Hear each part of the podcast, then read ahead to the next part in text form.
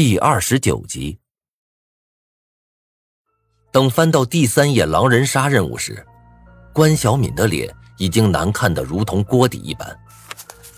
你说的都是真的？你之前没骗我？我晃了晃手中的笔记本，急道：“证据都摆在你眼前了，你还不信？大姐，我真服了你了。”关小敏从我手中一把拿过笔记本，深吸了一口气。好，那这本笔记本就先让我来保管，我把它带回警局交给上面，你就在学校安心等着我的好消息吧。我点了点头，赶忙随着关小敏出了办公室，把她送到了校门口。这期间，郑新瑞依旧没有回来。关小敏将笔记本放到摩托车上后，对我摆了摆手，便发动了摩托车。很快，伴随着引擎的轰鸣声，关小敏的身影。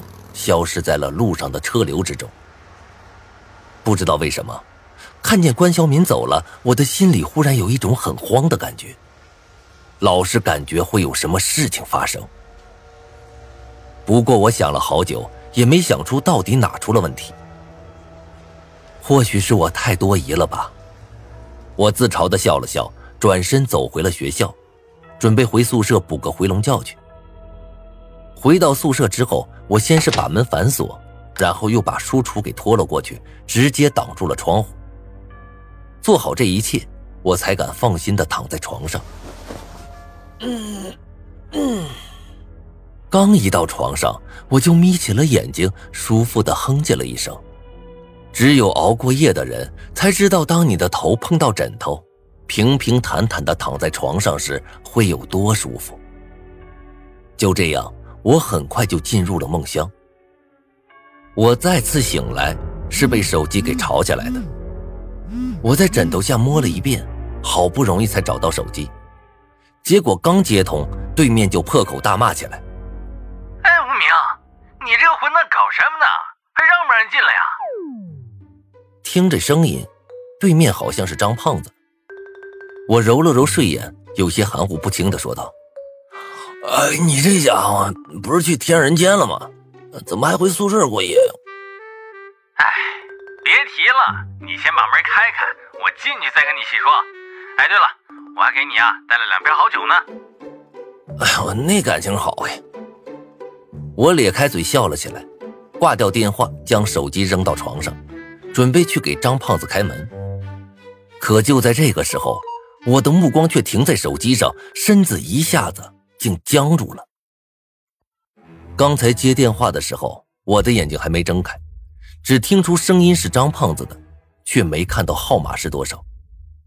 这个时候我才注意到，最新通话记录上的那个号码并不是张晨的，也不是我们市的，那是一个很奇异的电话号码。我拿起手机来，一个个的数了过去，一共是十二个零。这是哪里的号码？难道说张晨是用天上人间的座机打来的？我有些纳闷了。同时看着那一连串的铃，我感觉浑身一阵发冷。怎么想怎么觉得不对劲儿。在我们这的乡俗之中啊，有一个传言：当你在午夜十二点的时候拿起手机连拨十二个零，这个电话就会被一个死人接起，因为这个号码。是通往地府的。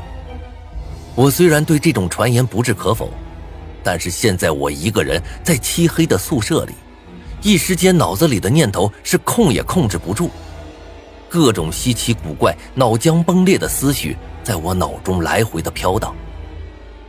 我突然有些恨自己了。恐怖片这玩意儿，别人都是看的越多胆子越大，我却好像是恰恰相反。早知道啊！以前还不如不看呢。喂，无名，你干啥呢？赶紧给我开门啊！屋外的张胖子好像有些不耐烦了。好，好，你稍等一下，我穿个衣服。我高声回应了一句，然后拿起手机给张胖子打了个电话。这个电话打的是他本市的号码，但是等了几秒钟，屋外并没有铃声响起。等得越久。我的心就越慌。这个时候，对面终于接通了，我压低了声音：“胖子，你在哪儿呢？哎，我在哪儿你还不知道吗？逗我玩呢这是。张胖子的声音隐约有些愤怒了。我面色一糗，知道自己这次啊搞了个大乌龙。刚准备挂断电话去开门，我却忽然听到手机那边传来了一阵销魂的呻吟，竟然跟我以前看的小黄片差不多。张胖子猥琐的笑声也传到了我的耳中。这一下我当时就急了，我赶忙问他：“你丫的，给我说个具体点的、准确点的位置。”张胖子被我这一下骂懵了。哎，你傻呀！我今天早上不是跟你说了我要去天上人间了吗？什么？我顿时愣住了，目光不自觉的飘向了门口。一个张胖子在门外要我开门，一个则是说他在天上人间作乐。这两个中，我选后者才是真正的张胖子。那既然如此，屋外那个人是谁呀？喂，无名，你干嘛呢？手机里传来张胖子急切的呼喊声。我回过神来，低声说道：“今天晚上别回来了，有情况。”说完这话，我就挂断电话，以最快的速度、最小的声音在床上穿起了鞋。厨子被震了一下，发出沉重的响声。我吓了一跳，手上的速度更快了。无名，你开不开门啊？不开门，我可就要踹了啊！说完这话，他果然踹起了门。见状，我心中一急，再也顾不上穿长裤和衬衫了，穿了个大裤衩，急忙跑到窗户边，小心挪开书橱，拉开窗帘一看，天色已经黑了，但是不远处的教学楼已经开始有同学慢慢往这边赶了。现在应该是刚下晚自习这会儿，怎么办？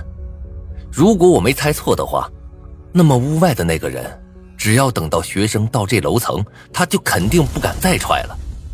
可是，那样起码要再等三分钟。这门能撑过三分钟吗？比起狭窄的宿舍，逃到空旷的外面才有更多活下去的机会。而且只要人多的话，他是不敢动手的吧？看了门一眼。我咬了咬牙，打开窗户，毅然决然地跳了下去。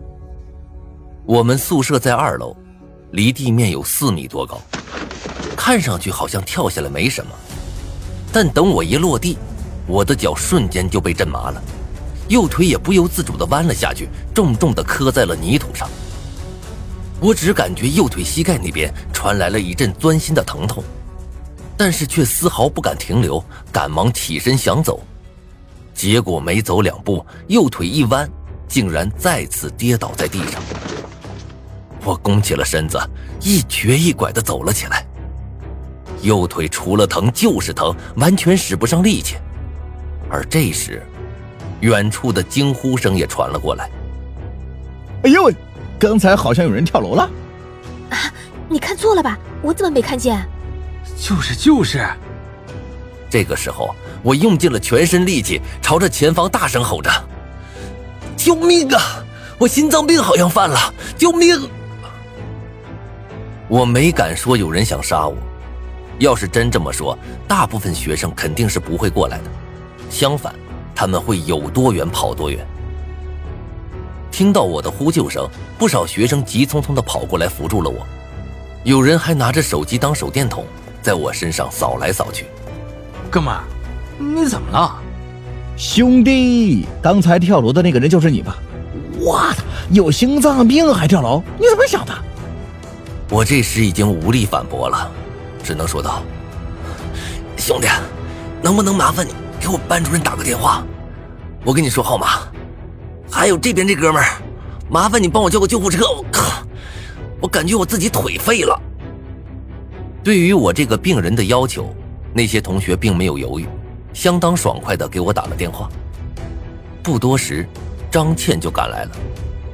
张倩一看我这副模样，眉毛顿时挤成了两个小山丘。哎，无名，你到底想干嘛呀？好好的课不上，却想着跳楼。我苦笑了一声，刚想解释，却忽然听到张倩惊讶的声音：“啊，甄校长，你怎么来了？”闻言，我转头一看，顿时冷汗就下来了。不知何时，郑新瑞已经走到了我的身后，正一脸笑意的看着我。